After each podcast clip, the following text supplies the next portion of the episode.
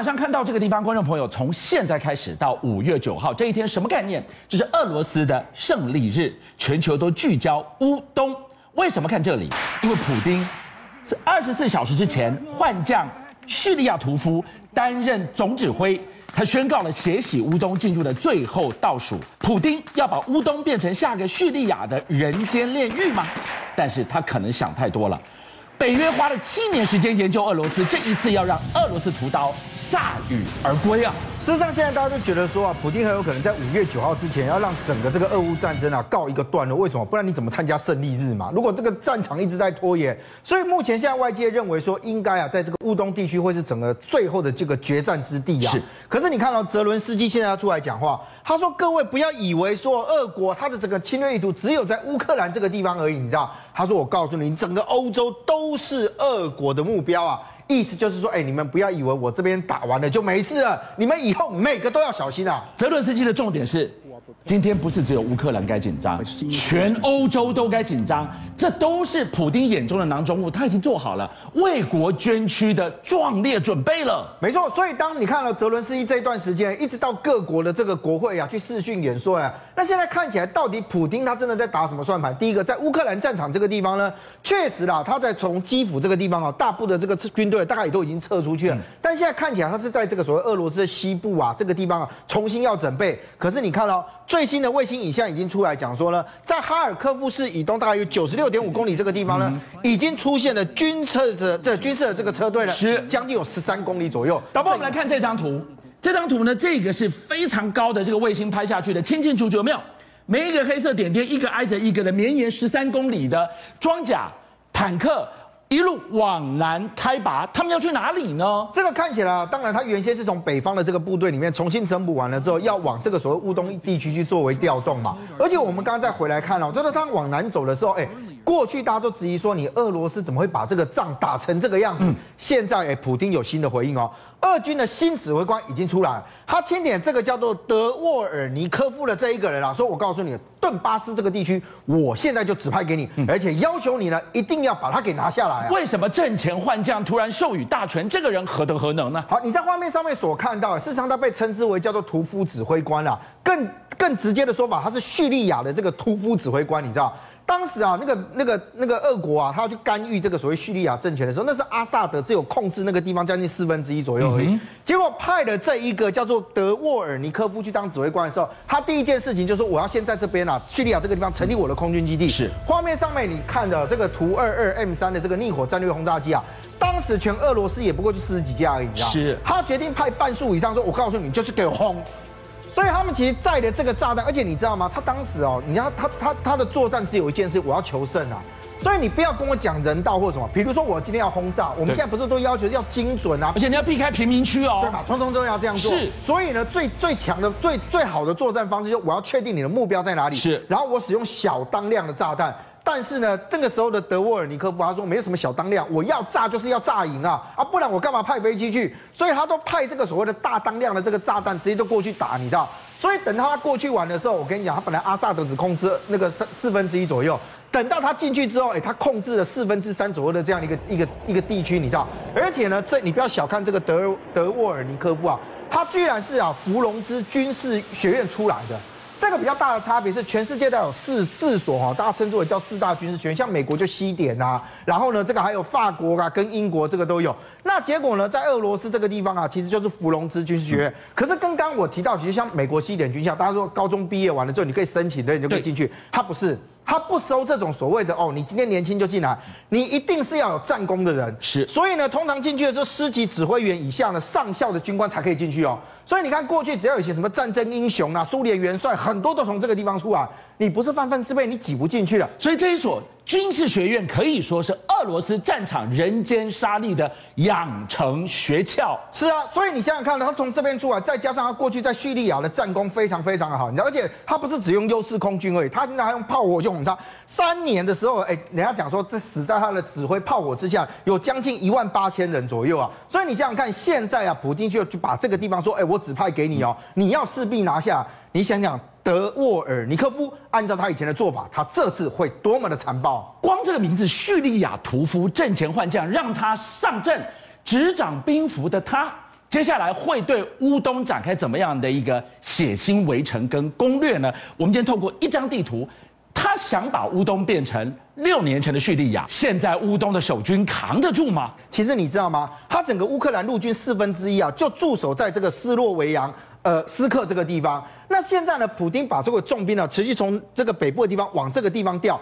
而且势必要拿下所谓的乌东。对，我跟你说，其实就现在的这个普丁来讲，他的战术战法也不是乱搞的，你知道吗？他首先第一个哦，在科松这个地方呢，事实上呢，俄军呢已经有一些这个占领了，再加上罗斯托夫这个地方呢，事实上呢，哎，他们也是一个占领区的，所以你像这里有一个点，这里有一个点。接下来，其实呢，俄罗斯要做的第一个事情是先要拿下马里乌波尔这个地方，就是我们讲的马利波。没错，当你把马利波这个拿下来的时候，你会发现这一条阵线就让它完成一线。哇，三星连成一线了。最重要的是这个海的这个地方呢，亚速海这个地方，你其他人就过不去了。所以我先掌握你的交通要道，这是第一个。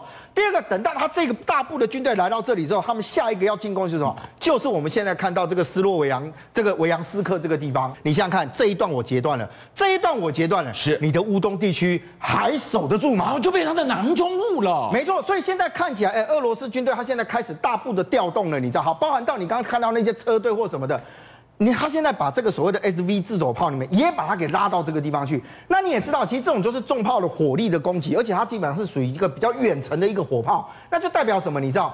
按照传承最传统的这个作战的概念，你在画面上面所看到这个，那就是我先在这个比较远端的地方，我开始用自走炮跟你狂轰猛炸，是炸完了之后，再让把我的整个这个战略据点啊，先轰平一次，是。那很简单，他可能先实施效力射，效力射打完了之后呢，把我认为的这个主要目标摧毁完了之后，我接下来就进行所谓的坦克大决战了。有没有很强的既视感？观众朋友，刚才讲到了六年前的叙利亚，这个叙利亚屠夫怎么攻略这个地方？两年杀了将近两万人。一半是平民，先空优，狂轰猛炸，再来自走炮、重炮开始狂轰滥炸，一模一样哎！而且你现在看看乌克兰军队，我们刚刚不讲四分之一的陆军驻守在这，对不对？那他已经在这边想要做这个长期的这个建筑工事了，是，所以他们开始挖了战壕，你知道吗？哦，所以他现在看起来是炮我，我的防守阵地都已经先围在这个地方，因为乌军在这里其实已经经营跟耕耘了一段时间了。对，那现在问题来了。按照以前的做法，我们认为防守跟攻击大概是一比三左右嘛。是。那你俄罗斯的军队在现在把所有的大部队往这个地方调动，看起来你大幅增加你在这里的兵力，那就势必是一定要拿下乌东地区。这个既视感就像是一九四四年那个突出部战役啊，当时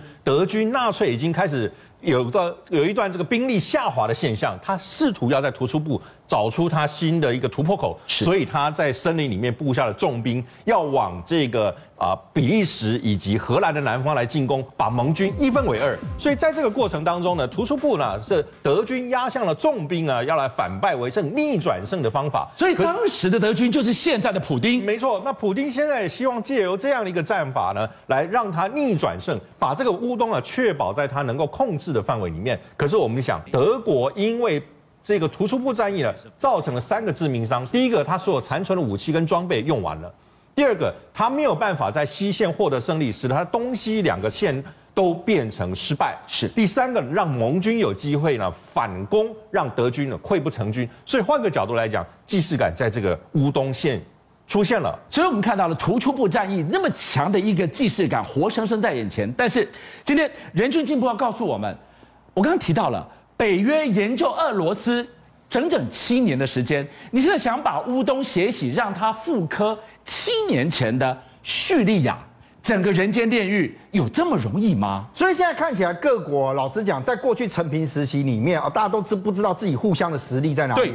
那我认为呢，其实大家在这一段时间呢，都在互相吃单跟收集情报啊。所以这场战争就完全看起来是俄罗斯。难道你以为你的军队没有人知道你的战力是如何吗？嗯、我们光回来看一件事：英国首相强生啊，他现在不在英国，他居然跑去了基辅啊！这一幕看得全世界眼睛都要掉出来了，他怎么跑进去了？而且泽伦斯基还跟在他旁边，哇！整个走在这个基辅地方，而且就告诉你说，我现在人在这里，你我不怕你俄罗斯啊。那事实上呢，你知道吗？很多人在问，哎，你强森是怎么进去的？他们还放出这个照片。英国独立报讲说，我告诉你啊，强森就是坐火车，你知道？还有影像在这边啊，那代表什么？你今天对于基辅的这个威吓没有用啊。上次几个总理进去，现在换英国首相强森就去了。但问题是，你以为强森去那里逛大街看看景色吗？当然不是，他去送礼的。哦，讲送礼，老实讲，对战争的这件事情啊，哎，不是很很纳家觉得很难听。但问题是什么？你知道，他这次就告诉这个乌克兰讲说，我送给你的是什么？你知道，军援你的是我的这个所谓的武器啊。是，你看他现在大概会预期会送的是海妖的这个反舰飞弹啊。对，那这个差别是什么？你知道，因为第一个乌克兰本身其实哦，你他在那个内陆作战里面，对，海军是派不上用场。是。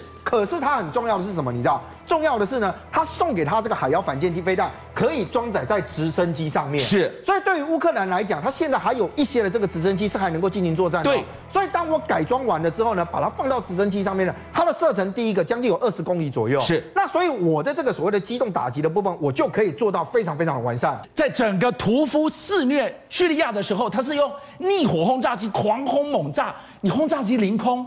那我得防空啊！最早期的 S 三百的防空系统，它一次只能能够跟踪十个目标，同时打击四个目标。对，到它第二代的时候呢，它一次可以指挥十二个十二个目标，然后攻击六个目标。是。但你知道现在最新的这一套 S 三百 PMU Two 的这个所谓系统，它一次可以引导七十二枚的飞弹，是攻击三十六个目标啊！所以现在对于俄乌乌克兰来讲，哎，我拿到这些武器，重点是什么？你知道？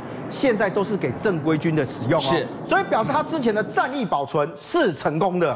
邀请您一起加入五七报新闻会员，跟俊相一起挖真相。